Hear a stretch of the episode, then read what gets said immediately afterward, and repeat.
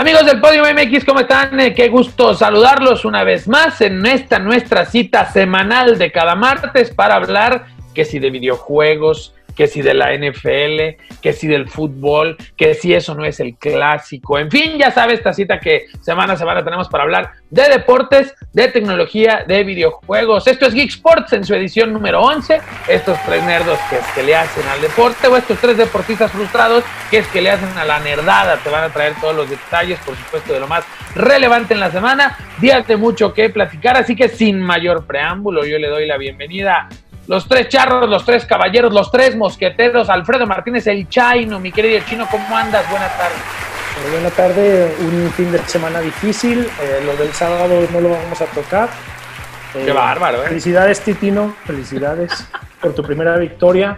Eh, lo del lunes, eh, por ahí se presentaron, pues escuetamente se vieron bien, pero el, un rival muy difícil, pero ya lo veré, ya platicaremos más adelantito. Así es, ya hablamos más adelante y bueno, Don Fernando Sánchez Lucas, ¿cómo le va? Muy buena noche. Te faltó los tres alegres compadres, pues estamos muy, bien y pues al menos este clásico no decepcionó. El que tuvimos el sábado por la noche, de todos los que han, han habido, porque aún queda pendiente el de la siguiente fecha, que es entre los equipos tapatíos, pero de los que se han jugado, este es el clásico que no ha decepcionado.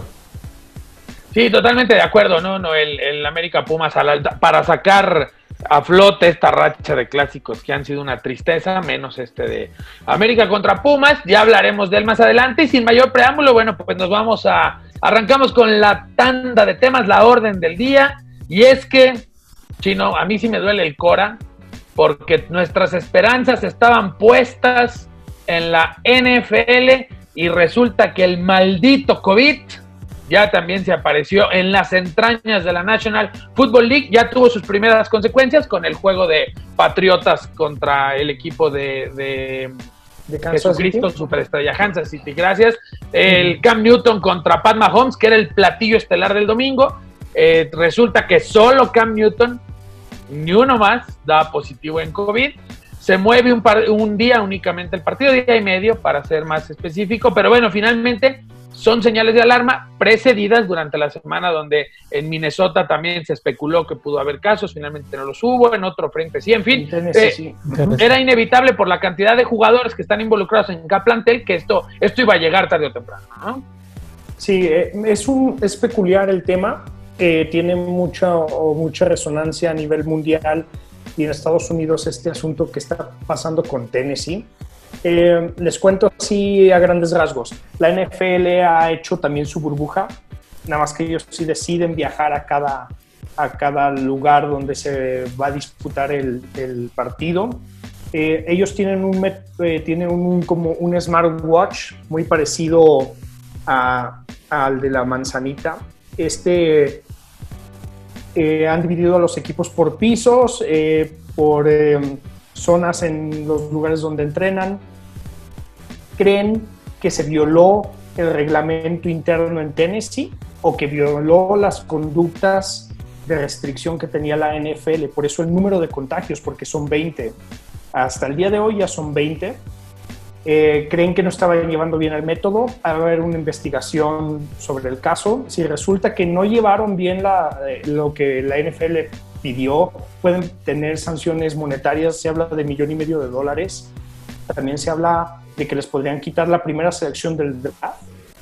Porque, ¿por qué, será, ¿por qué va a ser el asunto así? A grandes rasgos les voy a platicar este asunto también. Son 32 equipos en la NFL. El roster de jugadores completos asociados a esta temporada es cercano a los 1.700 jugadores, ¿no? para que se den una idea, es como si juntaran la liga española y la liga italiana y se quedan a la mitad de jugadores. Esas dos ligas con las que tienen en activo la NFL en estos momentos.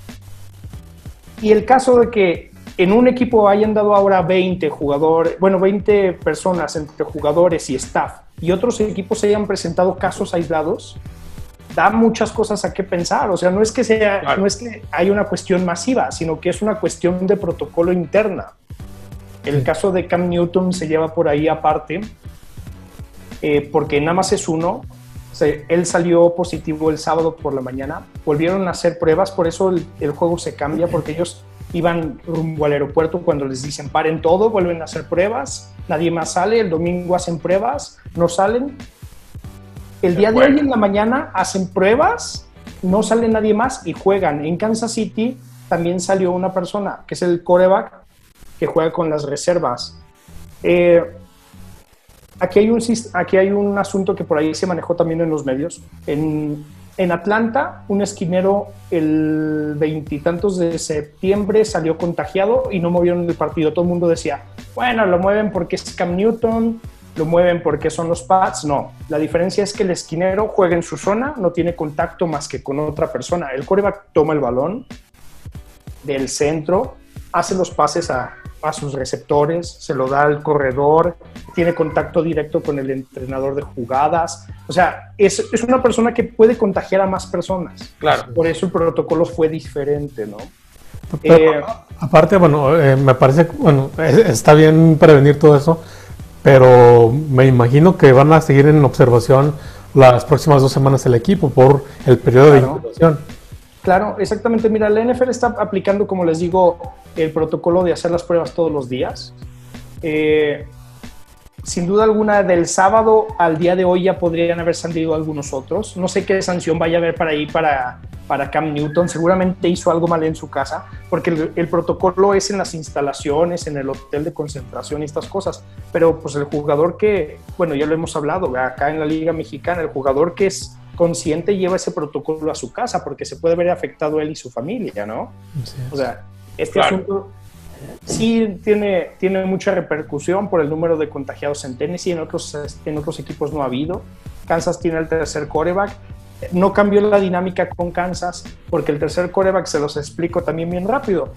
El coreback titular juega con toda la línea ofensiva posible contra los defensivos que no son titulares. ¿sí? Y al coreback, que es el. Eh, y ahí tiene que estar el segundo coreback con ellos por cualquier cosa, se tiene que saber las jugadas. El tercer coreback, que en este caso es el que salió positivo en Kansas, juega con las reservas y él hace la labor de aprender cómo juega el coreback que vas a enfrentar la siguiente semana y lo pone en contra los defensivos. Eso no cambió la dinámica de Kansas City porque es una persona que tiene menos contacto que el coreback titular. ¿Sí? Claro. Básicamente es por eso. Eh, va a dar de mucho de qué hablar si empiezan a ver estos brotes, yo no creo que la maquinaria de la NFL se vaya a detener, yo creo que va a seguir. El asunto viene ahora con estos 20 personas que están en Tennessee, de que no se vaya a tener que cambiar un segundo partido, porque ahí sí se van a ver en aprietos, porque se los llevaron al traste con su semana de descanso. Van a tener que jugar ahora 13 partidos seguidos, algunos, o sea, entre Pittsburgh y Tennessee, que pues es una barbaridad, es como no haber descansado. De muchísimo, claro las lesiones pueden venirse y llevar al traste la temporada al final. Y el problema sería que Tennessee siguiera presentando casos y siguieran posponiéndose juegos, ¿no? Ese es el tema medular en este asunto a, futuro, no sé cómo vean. Sí, yo también creo que no se va a parar, sobre todo por, por cómo se maneja el país, no, no solamente la liga, sino me parece que el mensaje ha sido muy claro por parte de todas las entidades de Estados Unidos, a ellos lo que les importa es ya reiniciar y reactivar toda, toda su economía, todo, su mecanismo. Entonces me parece que algo muy importante y también por el, distractor que, es eh, el deporte, no solamente para, la, para Estados Unidos, para todo el mundo, me parece que la maquinaria va, va a continuar. Este, algo así no le funcionó, pero fue lo que la Serie A pretendió hacer en Italia, en otro escándalo que que llega por parte del COVID, que el equipo del Genoa presenta 14 casos positivos de, COVID. Por ende, el Napoli, la Guardia Sanitaria de, Nápoles decide que el equipo se queda en cuarentena. No viajan a, eh, ayer a Antier, perdón, a jugar contra Juventus. Juventus se presenta, la, la Serie A dice se tiene que jugar el partido eh, muy deportivos todos en sus gestos, ¿no? Gente muy educada, muy caballerosos y muy empáticos ante la situación. Sí, o sea, muy mala Juventus, pero el peor de todos la Serie A, me parece que la Serie A debió haber dicho no se juega, vamos a esperar que les hagan la prueba, nos, lo movemos 10 días después, 3 días después. Me parece que ahí faltó mucha empatía por parte de, de, la Serie A, cosa que sí hemos estado viendo con la NFL, que un calendario muy apretado, lo que nos estabas comentando, Chino, pero me parece que, es una maquinaria diferente, se activa todos los protocolos y, y, hacen lo correcto, eh, quizás este, únicamente eh, postergando el partido un, día más. Sí, claro. Eh, a mí también me parece increíble lo que sucede en Italia. Eh, por ahí te lo iba a comentar. Ahí no es problema de la Juventus, la Juventus sigue su protocolo como cualquier juego, ¿no? Mientras no te llegue un comunicado de se cancela o lo que sea, pues tú te tienes que presentar, ¿no? Porque existe este asunto del forfeit y todas esas cosas, ¿no? te tienes que presentar. Aquí los que deben demandar es la liga. O sea, definitivamente ellos deben decir, ok, no se va a presentar, perfecto. Que se presenten tres eh, los jugadores de la Juventus y se va a hacer el forfeit o vamos a cambiarlo a tal fecha. También el asunto con estas cosas está en que quiere toda la maquinaria del fútbol mundial reactivarse. Ya dieron fechas de, UEFA, ya dieron fechas. Ya están los sorteos de todos. Vienen las eliminatorias para, para el mundial, vienen las eh, vienen las concentraciones para Juegos Olímpicos, o sea, es un calendario tan apretado que también pues, entendería por qué no lo hacen. Pero el chiste es que sean directos y decir, no se puede aplazar, lo sentimos mucho, se tiene que perder el partido, ¿no? Pero que sean directos en hacerlo, ¿no? Es que no vengan con esto de que se presentó aquel, de que no sé qué, de que... Y es que el mismo protocolo todo. Sí, pero la, regla se, se ponen al principio. Si la regla, si el reglamento o lo que platicaron antes de iniciar el torneo era que no se paraba ningún partido, como se ha hecho en la o como se pretendió hacer en la Liga MX, al final, bueno, ya vemos que sí cambiaron partidos, pero si desde un inicio fueron claros la Serie A con los equipos, saben que no hay manera de parar partidos, o se juega o lo pierden en la mesa, me parece que no hay nada que hacer. Ahora, si no se manejó el tema, me parece que sí hubo mucha falta de empatía por parte de los directivos de la Serie A. No, y, ahí nos da a ver que pues la Juventus es el equipo que pesa, ¿no? O sea, no lo. Si ellos, por ahí los directivos dijeron, no, no, no, pues no es mi problema, yo sí sigo mis protocolos, que ellos se las arreglen, yo tengo un calendario más apretado que el Napoli por ciertas circunstancias o razones, pero aquí los que deberían de tener los pantalones puestos son los de la liga. Totalmente de acuerdo. Sí, sí, porque no, no puedes no contemplar el escenario de contagios.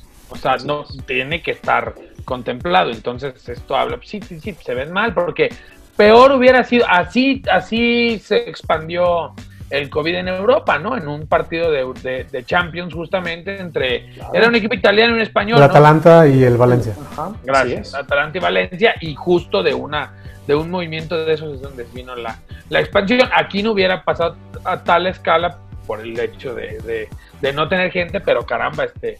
Sí, tanto sentido común, ¿no? Ahí se, se, vio muy doña Fede ahí el fútbol italiano, ¿no? Pero bueno, finalmente. que, todavía ellos podrían decir, es que es un asunto que es extra cancha porque la Guardia Sanitaria de la provincia no dejó que viajaran, ¿no? Pero todo eso se tiene que prevenir, porque al final de cuentas, toda tu logística pues tiene que ir de la mano de lo que sucede con el gobierno de tu país. Sí, que, que, aparte es la máxima autoridad en estos momentos. Así es. Así es. Sí, es el mismo gobierno el que debería de marcar la pauta, ¿no? Pero bueno, pues no, como, como va a suceder en México. O sea, este rollo de...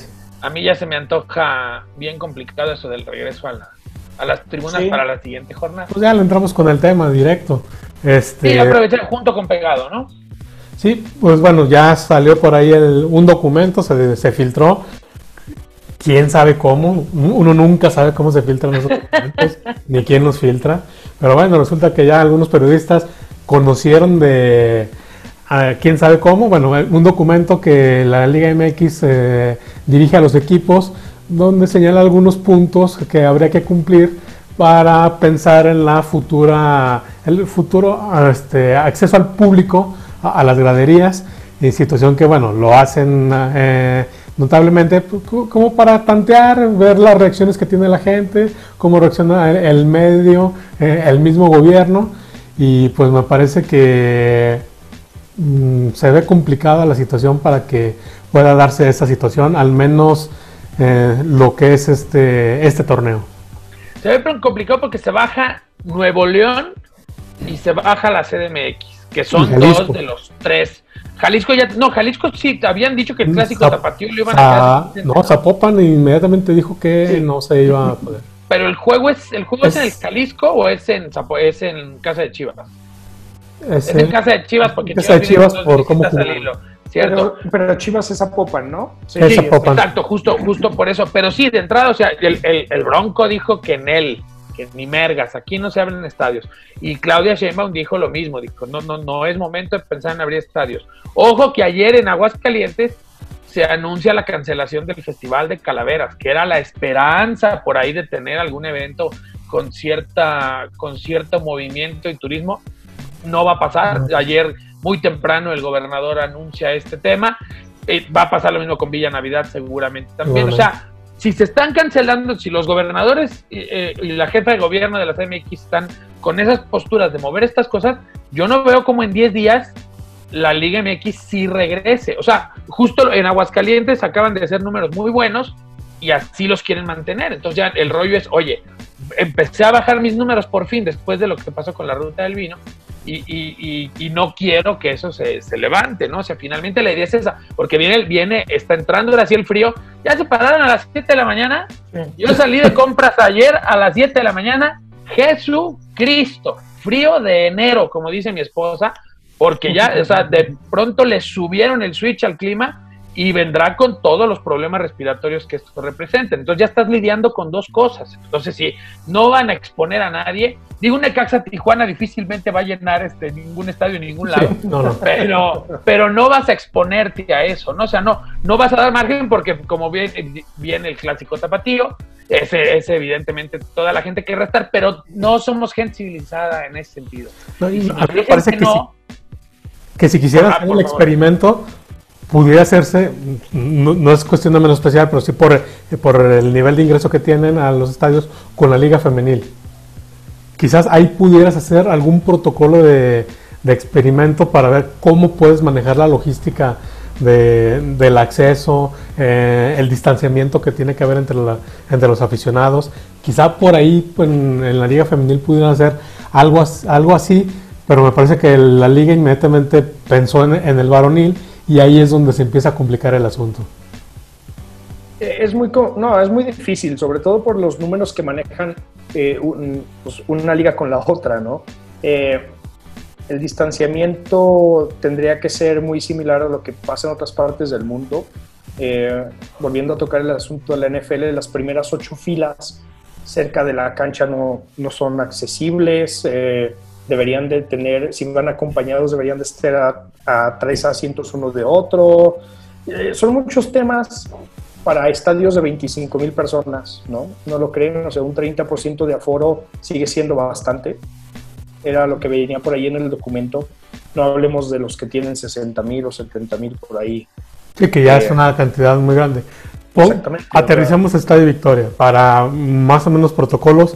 Básicamente estaríamos hablando de que la parte baja no se podría estar utilizando. Si es algo similar a lo que mencionas de NFL, bueno, básicamente estamos hablando que parte baja no se ocupa. ¿Por qué? Por, la cercanía que, hay en el campo. Aparte, además de que sí es un, estadio que tiene muy cercana la, la gradería, entonces no se puede estar utilizando únicamente se podría estar usando, ya lo mencionamos, parte superior. De ah, y este también dependería de la arquitectura de, cada estadio. O sea, no es un tema tan simple, porque si bien el, eh, eh, estamos hablando de que lo que están permitiendo es más o menos lo que Necaxa mete por juego.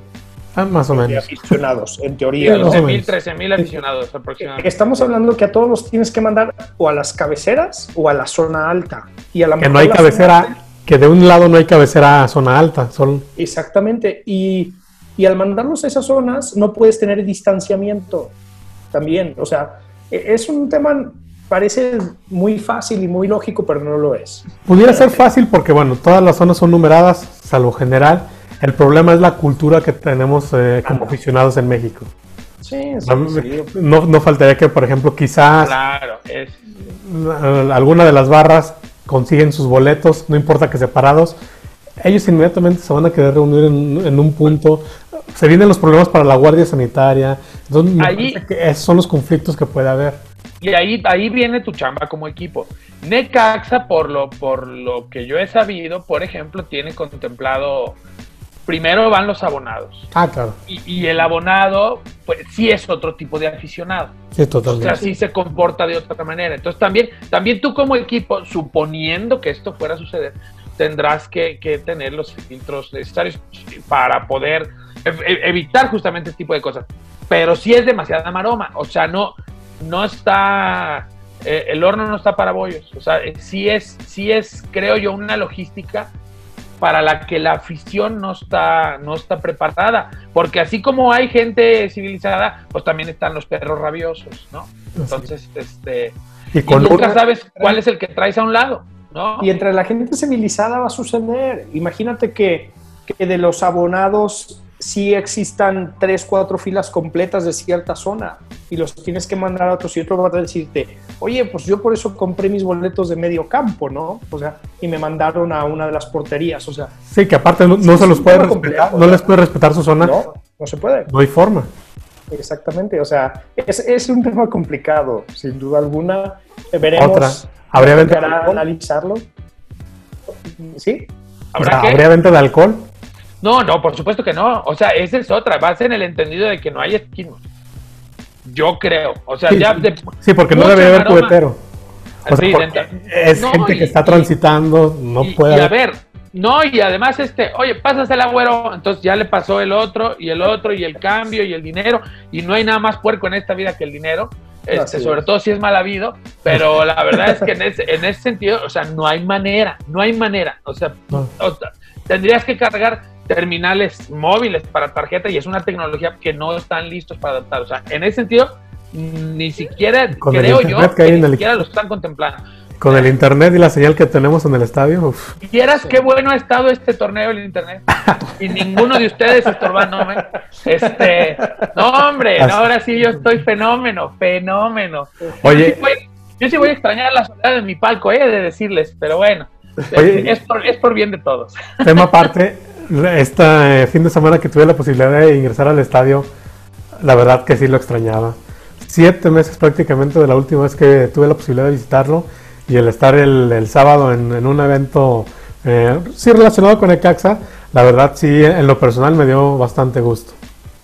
Sí, yo, a mí me dio mucho gusto ver a todos subiendo sus fotos, este, de que ahí anduvieron, porque sí, pues sí se extraña, claro que se extraña, o sea, no, no, este, yo porque que, he seguido teniendo la posibilidad, ahora es cuando uno descubre pues lo afortunado que es, ¿no? La verdad, de, de, tenerle la posibilidad, pero sí, hombre, esto que se convirtió en algo, que es algo de nuestro fin de semana, bueno, tú y yo, Lucas, tenemos yendo al estadio 15 años, ¿no? Toda la vida, bueno, toda la vida de lo que tiene aquí Necaxa, entonces, en ese sentido, sí, sí fue padre poder regresar a la inauguración de la, de la Copa Gobernador, pero, pero solo así va a ser, o sea, así tuvo que ser, con gente civilizada, con medios que sabes que se comportan a la altura, en un evento no organizado por la federación, eso es importante aclararlo también, porque la federación es la que establece el tema de los protocolos, pero sí, no, no va a pasar en el corto plazo. Yo sería de la idea incluso que deberían mejor de dar carpetazo a este torneo, por lo menos la temporada regular y ya los que lleguen a liguilla, entonces sí revisaremos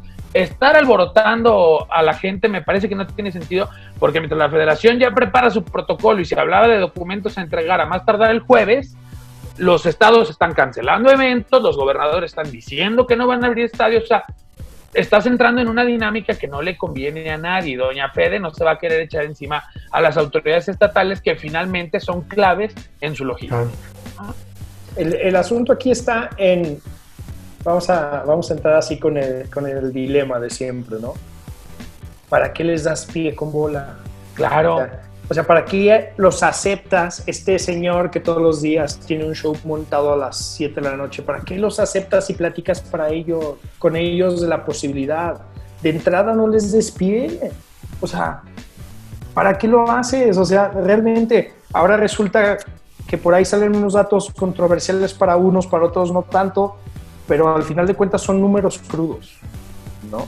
Y son números bárbaros. ¿Para qué lo haces? O sea, y te aseguro que algo no nos están diciendo. Ah, claro, claro. porque ese es el medio del asunto. Ese, es, el, ese es el asunto. Algo saben que viene. O sea, ¿por qué se han bajado estas entidades? No, ¿y por qué de pronto tan precavidos todos cuando o sea, mandan mensajes equivocados? Sí, por supuesto, yo soy de esa idea también. ¿eh? Sí. sí. Sin duda alguna, aquí los que tienen la culpa son las autoridades. Realmente lo hablamos en Italia, el que, el que tiene el, el son que se baila es el gobierno. ¿Para qué admites a los de la federación? entrada, ¿no? Totalmente. Sí, entonces me parece que algo están viendo de lo que está ocurriendo en otras partes de, del mundo. Ahorita, por ejemplo, todo el invierno que tuvieron en Sudamérica eh, fue muy complicado para ellos. El rebrote que viene en, en Europa ya de hace un mes para acá y se, se, va a recrudecer en el invierno. Entonces me parece que ahí, por ahí, el, espero que el gobierno esté aprendiendo en cabeza ajena y sí pongan ahí este, algunos preventivos para, también para que no nos pegue tan duro este invierno, que como bien lo dice Arturo, se ve, se ve que se viene con todo. Sí, sí, va a estar, va a estar bravísimo el clima y bueno, pues habrá que esperar ahí finalmente en que acabe el asunto. Eh, cambiamos de frente porque el tiempo nos alcanza en esta primera tanda. El clásico que no decepcionó sin duda, el América Pumas mucha cantera Puma y eso fue clave para que el partido fuera con ese nivel y con esa garra. Y me parece que el América sale bien librado de, los tres encuentros, pero sin duda el mejor juego y donde el América casi no ve la suya es justo en este partido. Y lo, lo que venimos mencionando desde hace un par de semanas, el hecho de que estos jugadores se enfrentan desde fuerzas básicas, sub, sub 10, sub 12, sub 15, que me parece que es donde, donde le da otra trascendencia y, y, no ocurre lo que vimos en el Clásico Nacional, donde, bueno, ese acabó el partido, nos juntamos una bolita y nos ponemos a platicar, oye, ¿cómo te fue? Oye, ¿te acuerdas que yo jugaba aquí contigo en este vestidor? Y vamos cambiando de equipos. Me parece que eh, este escenario sí se ayuda bastante en lo que ocurrió en este fin de semana, donde vemos eh, jugadores que desde varios años atrás sí sienten una animadversión por el equipo rival. Sí, es un juego que tuvo de todo, o sea, cuatro goles, eh, polémica incluida, patada a la boca, tuvo de todo, eh, como suelen ser, o sea, es un juego que sí fue con garra. yo todavía entro en esa polémica de que si es o no el, clásico real, el verdadero, yo, no me quiero enganchar porque para Es el clásico que tiene más pasión. Eh, híjole, no, no, no sé. Yo creo que es el que más, al menos en, en, cancha sí es el que se juega con, con mayor intensidad. No, no, Yo, yo creo que yo creo que existe, yo creo que el, el, tapatío es muy muy cercano, o muy similar, ¿no? Sí, sí. Y de que se vive fuerte, eh, no hay duda porque no por nada ha sido también de los únicos partidos donde se ha invadido cancha y donde han pasado cosas eh, peculiares, ¿no? O sea, porque la pasión eh, se desborda. Sí, es, un juego pasional, sí.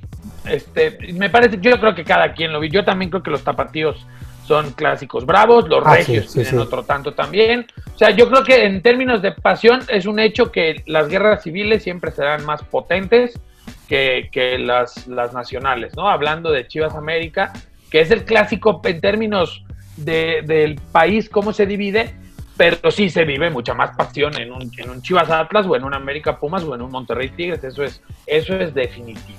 Y, y sí, la verdad, falta el tapatío, que por lo general no quedan mal, a lo mejor no en la calidad del juego, pero sí, sí en cuanto a la pasión, y me parece que esos son los que se van a llevar la temporada, ¿no? El América Pumas y el Chivas Atlas, por cómo llega el Guadalajara que no le mete gol ni al arco iris.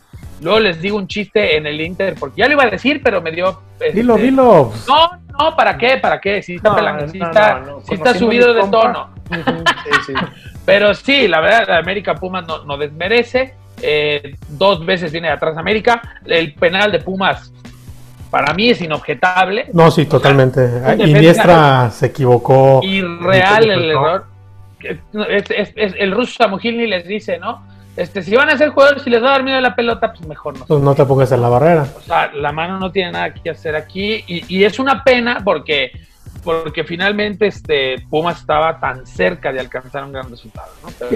y, sobre todo por las ausencias que tenía el equipo, ya sea por selección, por lesión, por cuestión de COVID. Pues me parece que los chavos hacen buen trabajo y pues lo que no contaban, porque el América creía que nos iba a golear, pero con lo que no contaban es que ya no está el pollo Saldívar. O sea, esa es una gran, gran ventaja. Pero ya no está en ningún lado, ¿eh?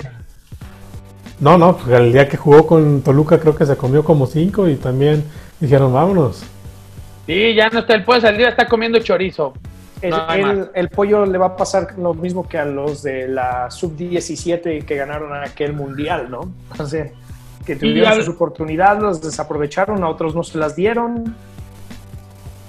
Y son, pocos los que supieron hacer algo ahí. El caso Carlos Vela, que me parece que es el, más importante de los que estuvieron en esa selección. Eh, Héctor Moreno, eh, el que más talento tenía. Ya sabemos lo que ocurrió. Giovanni Dos Santos está.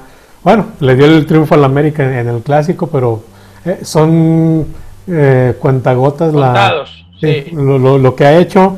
Tristemente, bueno, eh, eh, aquí cercano, pues el Chivo Gallardo no pudo consolidarse en, primera división. Tuvo algunas buenas actuaciones en Liga de Ascenso con Necaxa, es de lo que pudimos ahí ver. Eh, Sergio Arias tampoco se pudo consolidar, el Mochis, fue uno, una de las figuras contra el equipo de Brasil. Bueno, de todo el campeonato únicamente recibe tres goles en seis partidos. Contra, Costa Rica estuvo bravísimo el juego eh, en, rondas ya eliminatorias y él fue fundamental para salir vivo de ese juego. El Pato Araujo, que fue uno de los primeros que, debutó tras el Mundial, tuvo grandes actuaciones con Chivas de inicio, poco a poco se fue perdiendo hasta ahora ya no tener equipo. Héctor Moreno. Está en el hexatlón, papá. Ah. Se dedica a los realities. Sí, sí, pues. También, también Gallardo, ¿no? También Gallardo por ahí estuvo. ¿En uno o me equivoco? ¿El Chivo Gallardo? Chivo Gallardo. Sí, no, Chivo Gallardo está en Atlas, es, es, es, entrenador de porteros. Bueno, es forma parte de la cantera. En eh, Estuvo por ahí en un hexatlón o en una de estas cosas de los cuatro ah, elementos. No, no, sabía. Portero, ah, a lo mejor en los. no, no soy muy fan de, de ninguno de esos de, los programas de televisión. Agradezcanselo a Dharma ese dato. Ah, ok. Efraín Juárez, bueno, pues él altibajos, llegó a, a, tener buenas actuaciones con Pumas, se fue al extranjero, no pasó nada con él, regresó, ahí anduvo eh, deambulando por la MLS y ahora, bueno, es auxiliar técnico en el New York City. Eh, Cristian Sánchez, creo que nunca pasó nada con él. Igual... No, Cristian Sánchez anduvo en varios equipos, estuvo en Atlas, estuvo en, pues en muchas veces en Jaguares, todos estos equipos que, que, ya desaparecieron, Veracruz, era un buen prospecto, un buen central. Adrián Aldrete, bueno, vamos a hablar nada más de los que se pudieron consolidar. Adrián Aldrete, me parece que tiene buenas actuaciones con, con Cruz Azul. Eh, ¿Quién más te gusta? A César Villaluz le acabaron la carrera en Toluca en aquella final de Cruz Azul Toluca. Este árbitro, esa tacleada monumental. Sí, porque, no porque ahí no se le acabó el jugador, se le acabó el árbitro, ¿no? Sí.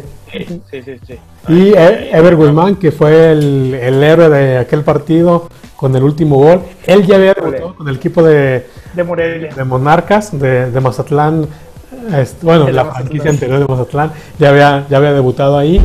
Lo había hecho bien se, termina perdiendo y ella anduvo deambulando ahí por, por liga, de ascenso.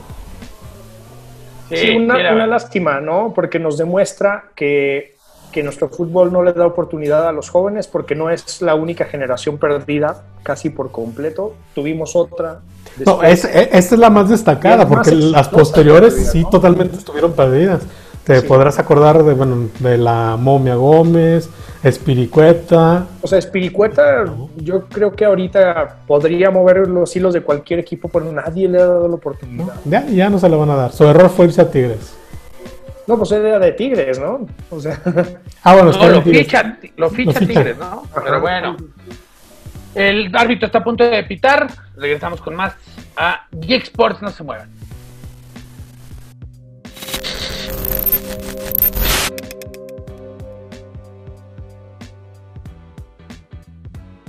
Bueno amigos de Geek Sports, continuamos con nuestra tanda del día de hoy. Ahora es momento de hablar de la nerdada, mucha harta nerdada. Y es que bueno, pues el día de ayer salió Microsoft ahí con, con, un aviso de que se viene algo muy grande y que pilas todos. Y que bueno, pues no, no da pistas ni da mayores detalles de... Pues un anuncio, lo anuncia como un evento histórico en México, se aproxima esto lo, maneja simplemente así. Eh, llama la atención todo, toda la gente relevante de la industria de videojuegos en, en México también, tuiteó al respecto y demás.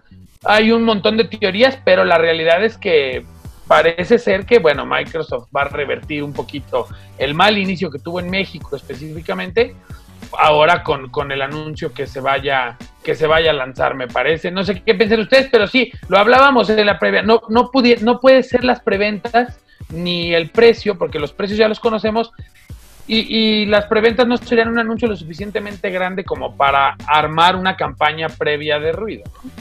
Sí, yo creo que seguramente, ya lo mencionabas, va a ser el, el sistema este que tienen de pagos chiquitos para pagar poquito, donde vas, vas a poder adquirir tú tu consola, pagar la mensualidad del Game Pass a, me parece que a 48 meses, donde me parece que, bueno, ahí vas a amarrar bastante bien a, a tu público eh, meta, ¿no? Ya le, le, das la consola, le das el servicio y le das todas las facilidades de pago.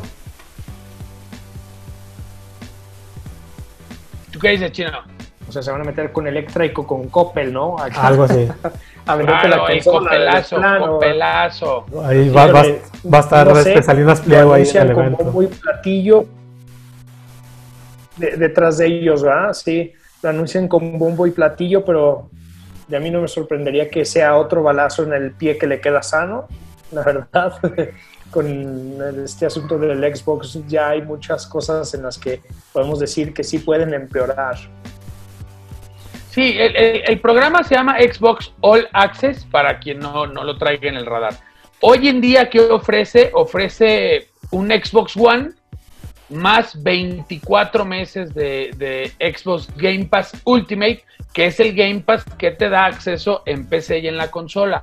Cuesta desde 20 hasta 25 dólares al mes, es decir, entre 400, 500, 600 pesos al, al, mes. Hay que recordar que la presencia de, Microsoft en México sí lo puede poner a, a, precios competitivos. Es que, o sea, de pronto, la, la, si fuera anuncio de eso, o sea, imagínate con, con 500 pesos al mes, tienes tu, tu Xbox, eh, tu acceso, tu Game Pass, tu Game Pass Ultimate, que te da acceso también a los juegos de EA que va a subir a la plataforma con EA Play y ya pagas la mensualidad de tu consola. O sea, sí sería, sería un madrazo, sí sería un plan muy atractivo. O sea, imagínate sacar un Xbox One una, y, y, dale, con los perdón por el francés.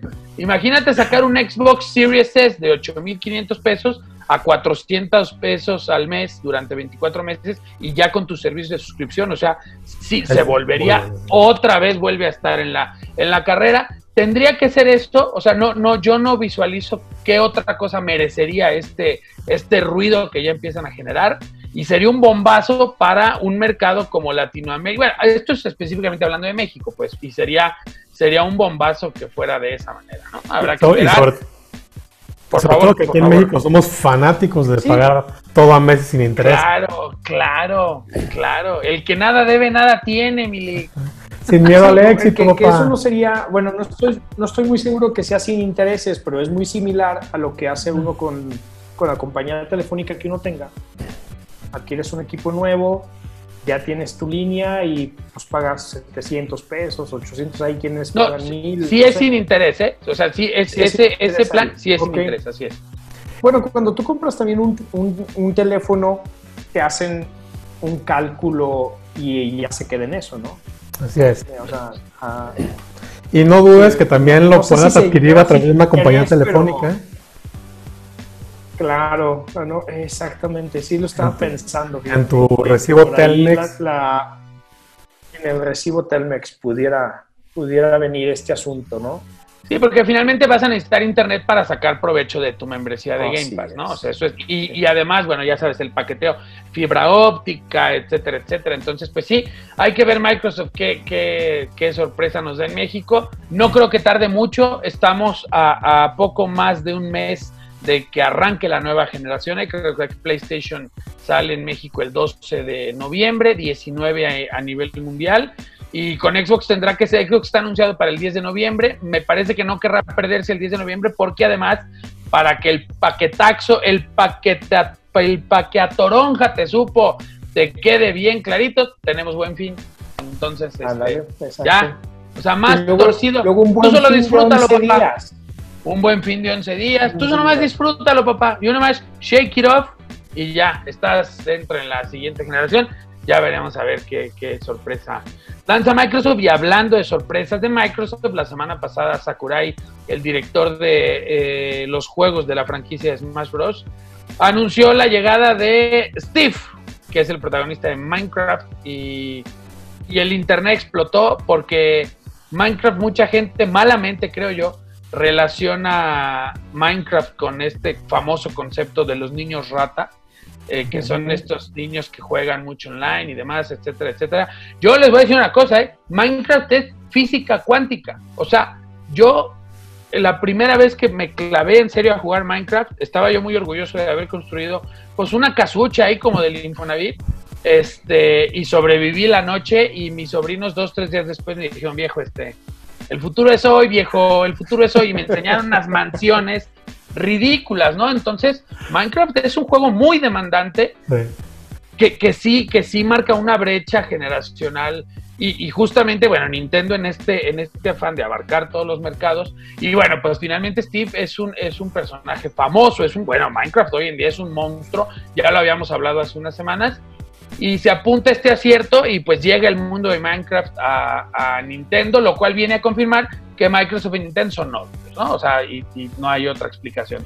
Tienen amor, sí, sí, sí, tienen amor.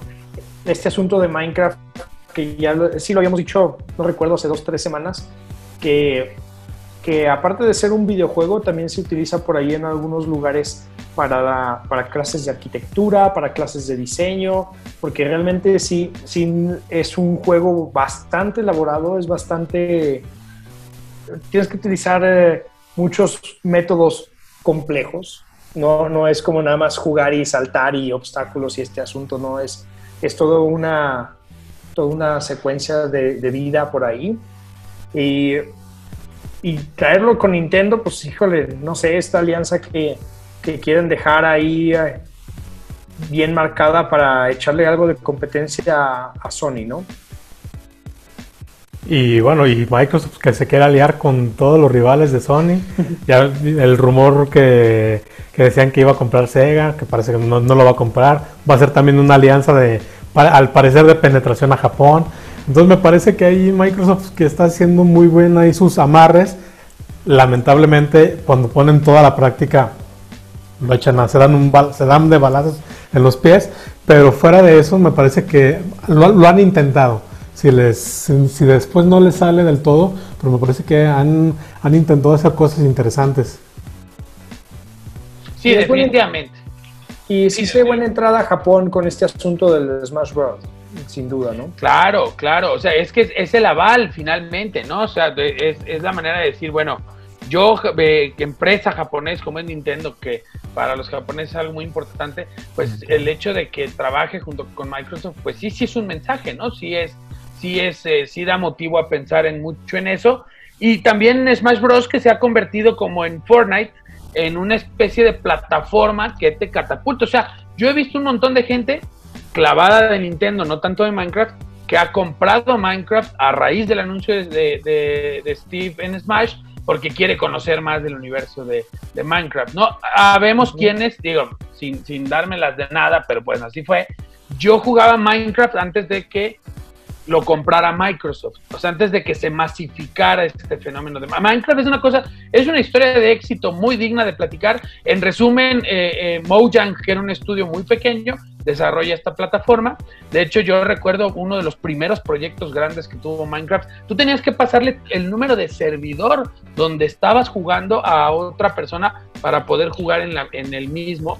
Y uno de los grandes proyectos, yo recuerdo, era la construcción de una estrella de la muerte eh, en, escala 1-1 y era un, proyecto gigantesco. Y creció, creció, Microsoft le echó el ojo con su visión empresarial y le compró a Mojang el, el toda la IP y todo lo que significa Minecraft. Y ahí fue donde Microsoft lo, lo explota y lo masifica. En algún momento incluso Minecraft fue gratis porque así quiso su creador que fuera para que toda la gente lo pudiera conocer. Y bueno, lo toma Microsoft y evidentemente pues, no lo toma para hacer un alma de la caridad ni mucho menos, pero sí Microsoft ya, ya daba avisos de lo que se va a convertir, una empresa a la que le preocupan más los servicios, la presencia eh, y no tanto las exclusividades que sí son un fuerte de Sony, por ejemplo. Nunca vas a ver un The Last of Us eh, eh, o un Uncharted en una plataforma de Microsoft, pero nunca vas a ver tampoco tanta familiaridad, tanta facilidad, tanto, ¿lo quieres jugar? Aquí está. Lo puedes jugar en tu teléfono, lo puedes jugar en Switch, lo puedes jugar en, Play. Lo tengo en todos lados, escoge la que mejor te, te acomode y Minecraft es una prueba de esa universalidad que anda buscando que anda buscando Microsoft y sí lo de Nintendo es, es, yo no lo había pensado así pero es un aval importantísimo para meterse un tanto más en ese mercado pues ahí está el tema de Microsoft sí ves que se queda uno así impávido no o sea, pero sí sale el, el 13 de el 13 de este mes la próxima semana, justo el próximo martes, el costo es de, de 140 pesos si solo quieres todo lo que todo lo de Minecraft o puedes comprarlo como parte del pase de batalla que sale como en 600 pesos y trae siete personajes de los cuales solo se han anunciado dos nada más y hay que recordar que viene con eh, Steve su versión femenina eh, y otros dos personajes más que son parte de los skins del peleador un nivel y música exclusiva de, del universo de Minecraft, ¿no? Entonces, pues ahí está, estará llegando. Va a ser interesante, es, yo, yo la verdad, este sí se me antoja comprarlo porque los otros que habían anunciado no me prendían tanto. Este, aunque bueno, finalmente pues, todos vamos a acabar escogiendo a Link otra vez, ¿no? Como siempre pasa. Pero bueno, pues ahí está la curiosidad del otro personaje que estará llegando la próxima semana. Eh, nos vamos hasta Inglaterra, si les parece, hablar de... Porque el día de ayer, el 007 cumplió, cumplió años de, que se estrenó su película, su primera película, El satánico Doctor No. 50 y... no recuerdo si 56, 58 años, ahorita lo confirmamos.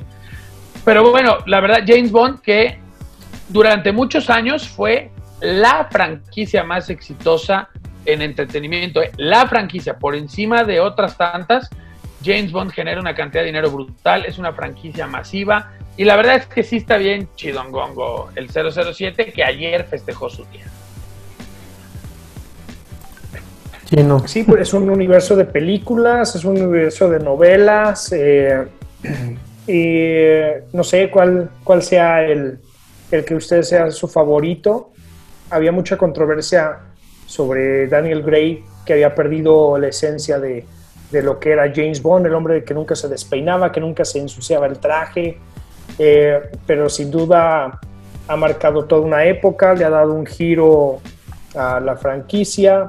Eh, para mí me gustaba mucho Sean Connery, eh, nada más que también comparándolas con las de ahora, pues son como comedias pero todos, todos y cada uno nos han aportado bastante cosas efectivas para, para una franquicia tan longeva, porque si no me equivoco, Arturo, ya son 50 años de James Bond, ¿no? 58. En cine.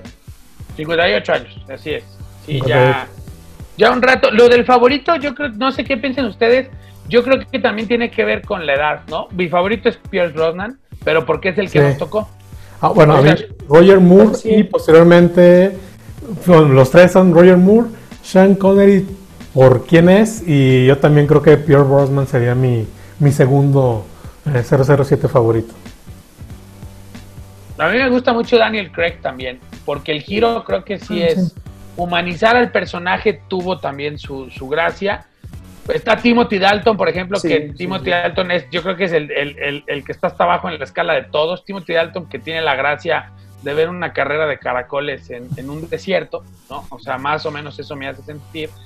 Eh, y Roger Moore que había, que empieza siendo un gran James Bond y al final yo no puedo evitar tener la sensación de que acabó medio caricaturizado el personaje con, con Roger Moore. Si bien James Bond nunca ha sido un tipo tan serio, pero Roger Moore no sé, algo, creo que es que Roger Moore cargaba con el personaje del santo, acuérdense que antes eh, de, justamente el santo es lo que lo lleva a convertirse en el tercer eh, James Bond, pero sí, o sea, todos han tenido su gracia. Yo Los que no lo conozcan, no es el enmascarado de plata. no, no, no. Es Val Kilmer, Val Kilmer. es una Eh, bueno, sí, a, que es a mediados de los 90 la se va al Sí, pero es una serie también de espionaje, muchos capítulos a blanco y negro, por ahí búsquenlo, eh, y es lo que lo lleva. Yo creo que termina siendo, ah, bueno, lo termina siendo así como de broma, como de caricatura, también el contexto de la época en la que salieron ya al final sus películas, ¿no? O sea, es muy dado a esos años que se perdió el cine entre broma y broma y, y no sé, está, no ay, híjole, es que también cada época, a veces las películas de antes tenían mejores efectos, luego esas, esas, no sé, de repente el cine perdió mucha calidad en esa época con Roger Moore. Sí, y sus favoritas de películas, ¿cuál, cuál es la favorita de ustedes? Es que, sí, fíjate, eso que dice el chino es cierto, cada película es hija de su época, inevitablemente, y hay que verla con esos ojos. Yo mi favorita, por ejemplo, y, y, por razón por la cual Pierre Brosnan también, es que GoldenEye de Nintendo 64 nos marcó la vida.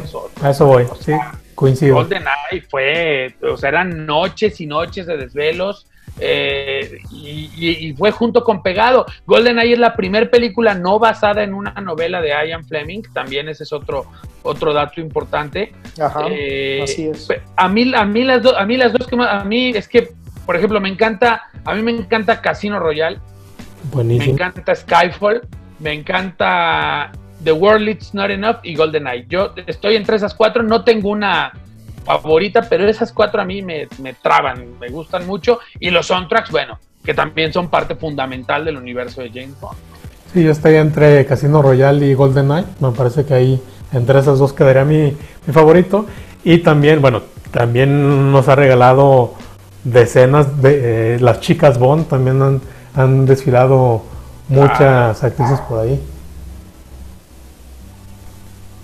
Eso, ¿no? De que marcó la época, ha marcado la época eso de la persona a la que conquista, la persona que tiene de compañera, que se volvió ya como un cliché, ¿no? Sí. Eh, que todas, que otras muchas franquicias trataron de, de, copiar. Eso es una de las características que tiene James Bond. Ya vimos a muchas actrices por ahí, o sea, estuvo Halle Berry, estuvo mi amadísima Terry Hatcher, para los que también uh, no la conozcan, por ahí hay un episodio de Seinfeld que describe perfectamente a qué me refiero. Sí, pero por ahí de los 90, 2000, este, se peleaban las actrices por quién iba a ser la nueva chica Bond. Entonces me parece que también tuvo algún momento de, auge para también para para, eh, para las actrices, para tener una, una para aparecer en la palestra del, del cine. Sí, de acuerdo. ahí James Bond era, era importante en ese sentido. Entonces, bueno, pues ahí está el 007 y su, y su cumpleaños. Y lo que queremos mucho al 007, que tendremos que esperar otro tanto más para volverlo a ver en el cine, porque hay que recordar que eh, Time to Die se va a abril del próximo año, segundo retraso fuerte que sufre, y a como vamos, pues se va a ir a finales del siguiente año. O sea, no, no hay mucho que, que buscarle en ese sentido. Y es la eh, última de Daniel Craig. Estaba bien. Además. y, sobre todo que para los que nos gustan estas películas, el asunto con Daniel Craig es que sí lleva una continuidad la historia. Eso es bien importante. Con las otras no existía eso, ¿no? Esto sí lo hace como una franquicia, no como las demás, que nada más son una, una historia independiente con un personaje con un personaje que ya existía en otros, ¿no? Esta lo, a raíz, me parece, de Misión Imposible, ¿no? Este o para hacer ahí el contrapeso de, Tom Cruise. Sí, un poco, porque finalmente Ethan Hunt sí ha seguido también su, su historia seriada, sí, también pudiera ser.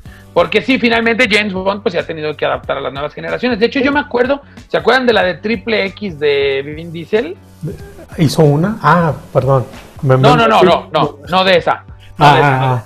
no, Pero esta película donde es un agente secreto de eh, eh, Vin Diesel y al inicio de la película hay, alguien persiguiendo a un cuate que va de traje en, un concierto de Rammstein, o sea, la cosa más atascada que te puedas imaginar.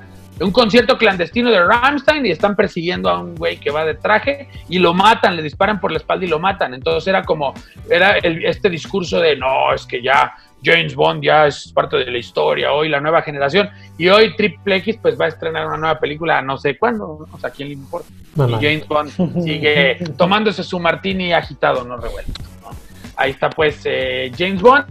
Eh, pasamos, eh, cambiamos de frente y nos vamos con Henry Cavill porque recién acaba de darse a conocer su nuevo look para la segunda temporada de The Witcher y también pues le gustan las pelis de espionaje a Henry Cavill, ha, hizo el agente de Cipoll, ha salido en Misión Imposible y como que le anda coqueteandillo ahí al, a James Bond, ¿no? Mm, a mí me parece que mm, su físico todavía no me termina de convencer. Las malas lenguas o las buenas lenguas, dependiendo si les gusta o no. Eh, para hacer el nuevo James Bond, dejando de lado a Idris Elba, que era uno de los que estaba peleando por serlo, cambiarían el, aquí el asunto está en que mucha gente no quiere que sea negro, pero veremos que si se nos hace ver a Henry Cavill, a muchos les gusta, a muchos otros no. Yo creo que lo hace bien en Agentes de Cipoll. Lucas, ibas a cerrar también con algo de, de, Henry Cavill, ¿no? Ah, sí, les comentaba que, que, si bien lo ha hecho bien en este tipo de películas de, de misterio y todo esto, el físico no me termina de convencer todavía. Sí, lo veo bastante tronadito, pero bueno, nada que eh, una buena dieta no pueda solucionar. Sí, sí está muy mamado, ¿no? Sí está muy mamado Lores, yo también ahí sí coincido. Pero bueno, la, sus esposas creo que lo van a disfrutar. Sí, sin duda. Entonces ahí está The Witcher, segunda temporada. Envidia, pura envidia, ¿no? ¿Qué va a hacer, por favor? Mira, sin miedo al éxito, papá. ¿eh? Pero entonces ahí está pues la segunda temporada de The Witcher que se estrena a finales de este, de este año. La primera está ahí en, Netflix. Eh, el tema con Henry, con Henry Cavill, pues, y hombre, pues. veanla. ¿Sabe qué dices, Alfredo? El tío Slim hoy no te quiere. Perdón, pero hoy no te quiere. Dile a tu vecino que pague el internet, por favor. Pídele la contraseña, no sé. Dile a tu vecino que pague el internet, chino, que no te lo esté pirañando, sí. O que, o que te deposite una parte, ¿no? Por lo menos. Sí, sí, lo voy Pero a bueno, ahí está. Pues hoy vamos con. ¿Con qué vamos? Con el, con el COVID que nos sigue arrebatando películas, mano. Ahora fue Duna, que Duna que el, recién hace un par de meses presentaban el tráiler. Hoy se anuncia que se va al 2021 al primero de octubre del 2021 y eso provoca en carambola que Warner Bros., que finalmente la misma distribuidora, tome la decisión de mandar a The Batman al 4 de marzo del 2022. Entonces, este... A mí que la manden a... Ah, ya, ya, ya vas a estar en primera fila apoyando a Pattinson. Te amo, Robert, no les hagas caso. Entonces, pues ahí está. Duna, que ha sido toda una maroma filmarla, Ustedes recordarán, Alejandro Jodorowsky intentó echar a andar una versión, nomás no pudo. Y en los 80 por ahí hay también una versión no tan exitosa. Esta parece que es la buena, pero bueno, vamos a tener que esperar un poquito, que también es buena noticia. La de los 80 que la van a poder pulir. en Sonora. Sí, la, sí. La de los 80 es de David Fincher, si no me equivoco, ¿no? Sí, es de Fincher, así es. Y entonces, pues sí, habrá, habrá que esperar ahora esta nueva versión, a ver qué, cómo pinta la cosa. Se ve bastante bien, pero sí habrá que esperar otro tanto para. Y en noticias tristes. Más no, triste, Bueno, esta sí es realmente triste.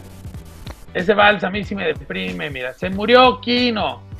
El maestro Kino falleció y bueno, pues eh, creador de Mafalda, educador de muchas generaciones, de, esta Liga de la Justicia, de estos Avengers, de, de los de, este tipo de dibujo, ¿no? Lo que es el lo que es Calvin y Hobbes, lo que es Charlie Brown, eh, Mafalda, o sea, este tipo de muy particular, muy específico, y bueno, pues el maestro Kino nos dejó la semana pasada.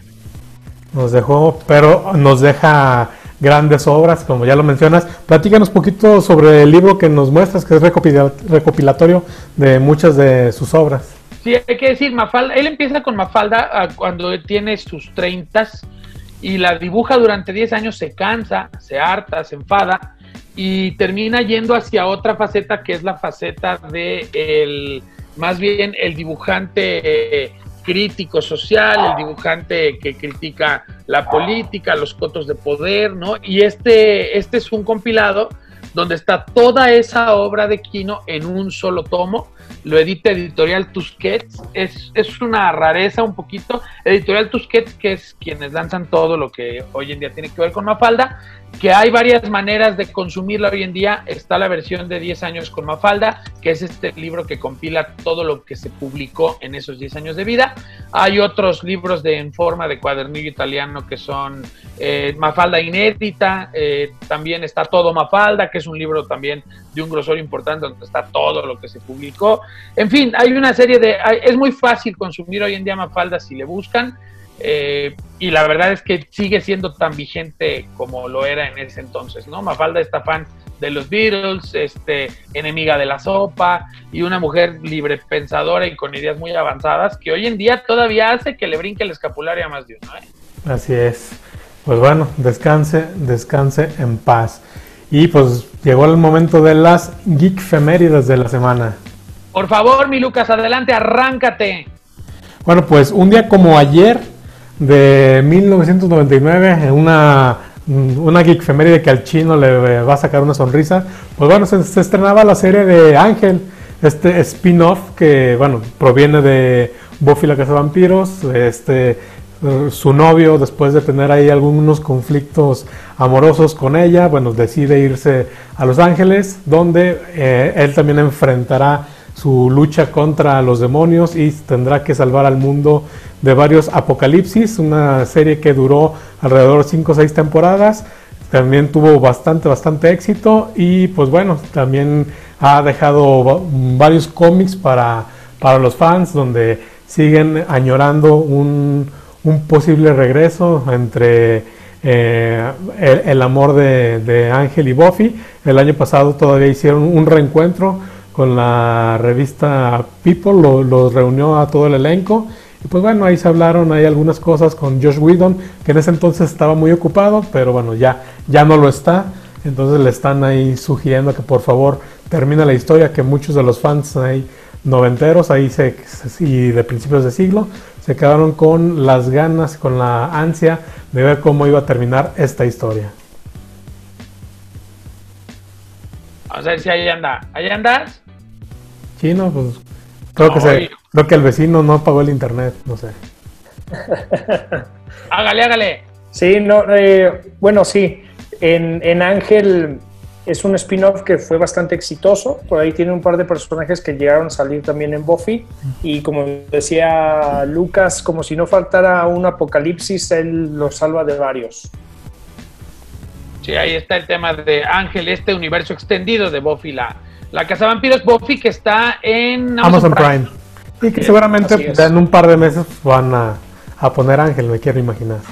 Porque Prime, eh, digo, ya no lo comentamos con, mucho ahínco y el templo nos alcanza, pero Prime está em, emprende una carrera de hacerse de contenido porque a partir del 1 de octubre ya no tiene nada del contenido de Disney, ni Star Wars, ni Marvel, ni, ni, ni evidentemente las de Disney y demás. Entonces, Prime tendrá que seguir reforzando esa oferta que tiene hoy en día, porque mucha gente estaba ahí pues para consumir ese, eso de Disney definitivamente, ¿no? También 5 eh, de octubre de 1983 nace, nace Jesse Eisenberg, un nerdazo espectacular de élite, porque pues ha sido Lex Luthor, ha sido Mark Zuckerberg, hizo cardio en Zombieland, o sea, un tipo que ha estado metidazo en este universo de nosotros, ¿no? Sí, lo, lo recordará sobre todo este, en esta película de, donde toca hacer un Lex Luthor diferente a lo que habíamos visto, un poquito de inicio hasta con, un poquito más de cabello de lo acostumbrado. Eh, sí le, dio su toque, entonces me, parece que sí es un, un, nerdo como los que hay pocos en, en esta industria. Hay un dato sobre ese Lex Luthor no es el ex Luthor que nosotros conocemos para Superman, es el hijo del ex Luthor que conocemos de los cómics. Ah, Por eso la cabellera. Perfecto. Que, de hecho sí, el, el, el, ex Luthor de la muerte de Superman tiene cabello, ¿no? Que es justo este, ese, ese mismo. Ese, hijo. o sea, este sería hijo de Jim Hackman, pues, eh, si, ah, si la línea temporal, ah, ¿no? Ahí está, pues, felicidades a, a, a JC Eisenberg. También 6 de octubre del 2012 se estrena Gravity Falls, una caricatura de Disney extraordinaria que si no la han visto, espérense al 17 de noviembre que llegue a Disney Plus. Alex Hirsch creó un universo eh, fantástico, es, perfecta Gravity Falls. Yo sí me hice un adictazo y, me la eché completa. Muy, muy buena, dos temporadas, no son tantos capítulos y muy, muy, muy buena. Sí, no, hay una serie de culto que también trajo, que trajo de la mano varios libros por ahí de historias que tú puedes terminar como quieras según el rumbo que escojas. Eh, por ahí venden los, los diarios también. Mis hijas aquí tienen un par de esos libros, son bastante entretenidos. Sí, sí a pesar de ser pocos eh, episodios, crearon todo, todo un, un, séquito de fans, ¿no? Sí, cañón, la verdad es que un, un exitazo. También 7 de octubre del 2003, Nokia estrena el Engage cuando que un celular corriera un videojuego era nota, ¿no? O sea, hoy ya estamos acostumbrados a todo, pero en aquel entonces era una locura. Claro que Lara Croft corría como corre el chino ahorita con su internet, ¿no? Así como a, tres cuadros por segundo. pero traer la experiencia de un videojuego en el teléfono era algo legendario. Estábamos acostumbrados a la viborita, era lo único que, que podemos jugar y llega esto, era la revolución total. Qué tiempos aquellos. Sí, yo, sí jugué uno y bueno, me quería yo poner a llorar, ¿no? Así lo hubieran dejado mejor. 9 de octubre de 1988, Nintendo lanza Super Mario Bros. USA, que nosotros conocemos como Super Mario Bros. 2. Ya luego en otro momento, pero no es el mismo juego Super Mario Bros. 2 del continente americano que de Japón. El Super Mario Bros. 2 que nosotros conocemos pues es este de las cebollas y demás, pero bueno, ahí está. Este juego todos le entramos, ¿no? A Super Mario Bros. 2, ahí no hay... No momento. Ahí todos estuvimos disfrutando de eso. 10 de octubre de 1980 llega Pac-Man a Estados Unidos y el resto es historia, ¿no? Un bombazo espectacular. Sí, ya veíamos que platicábamos hace, Exactamente, justamente lo que veíamos, lo platicábamos hace un par de semanas de, lo que vimos en el documental de Netflix y pues sí, vino a revolucionar gran parte de lo que fue en ese momento las, las bueno, no las consolas, las maquinitas de, de los centros de, diversión de la época. Sí, las, las arcades de aquel entonces y esta vale la pena que la agarremos para la próxima semana porque tiene una historia interesante, pero 12 de octubre del 2010 se lanza el videojuego de la AAA que tenía el Dr. Wagner en la portada, ¿no? Exactamente. Y dentro de las rarezas, que la siguiente semana lo hablamos, la versión de Wii se encareció muchísimo porque tiene a la parca en la portada. Entonces, ahora que pasó lo, lo del fallecimiento de la parca, la gente, el valor de coleccionista de esa edición en particular aumentó inevitablemente, que es la edición de Wii. Si ven una edición de Wii del videojuego de la AAA, cómprenla porque esa cosa sigue subiendo de precio conforme avanzan los días. Ya la próxima semana hablaremos de toda la gente que estuvo involucrada, pero es un proyecto digno de, de platicarse definitivamente. Y así... Ah, bueno, también vamos a hablar no solamente de eso, porque ya no nos alcanza el tiempo, vamos a platicar de, ya se estrenó por fin Dragon Quest, las aventuras de Dai, nosotros los conocimos en aquel momento como Fly, eh, cuestiones de traducción, en este caso, bueno, es Dai, y la pueden ver, eh, ya platicaremos del primer capítulo de la próxima semana, pero la pueden ver los viernes a las 9 de la noche en Crunchyroll, es el horario de estreno, es a las 8 de la mañana, bueno, la, en el sábado de la mañana de Japón, ya nos llega aquí viernes por la noche, 9 de la noche los viernes. A partir de ese momento pueden ver eh, las aventuras de Dai. Ahí está, pues ya, esa es tarea y claro que la vamos a comentar la siguiente semana. Alfredo Martínez, si es que estás, conteste y despídete de la gente. no, sí, sí estoy, nos vemos la semana que viene. Don Fernando Sánchez Lucas, gracias. Nos vemos la próxima semana y bueno, pues no se pierdan también dar, este, denle like a somos Fans, también se acaba de nos, nos sumamos a la plataforma de Somos Fans, ya es el Podium MX, eh, Centuria Noticias, eh, de Geek Google y ahora también nos sumamos a Somos Fans. Entonces búsquelo y dele like. Si es, dele like a Somos Fans. Así búsquelo porque somos fans de todos, sin duda, y de todos. Todos, todos somos fans. Todos somos fans, definitivamente. Recuerde, también estamos en Google Podcast, Apple Podcast, en Spotify. En fin, consuma Geek Sports de la manera que más le funcione. Un servidor Arturo Reyes Alonso le dice bye, juegue mucho, vea muchas series y nos vemos la próxima semana.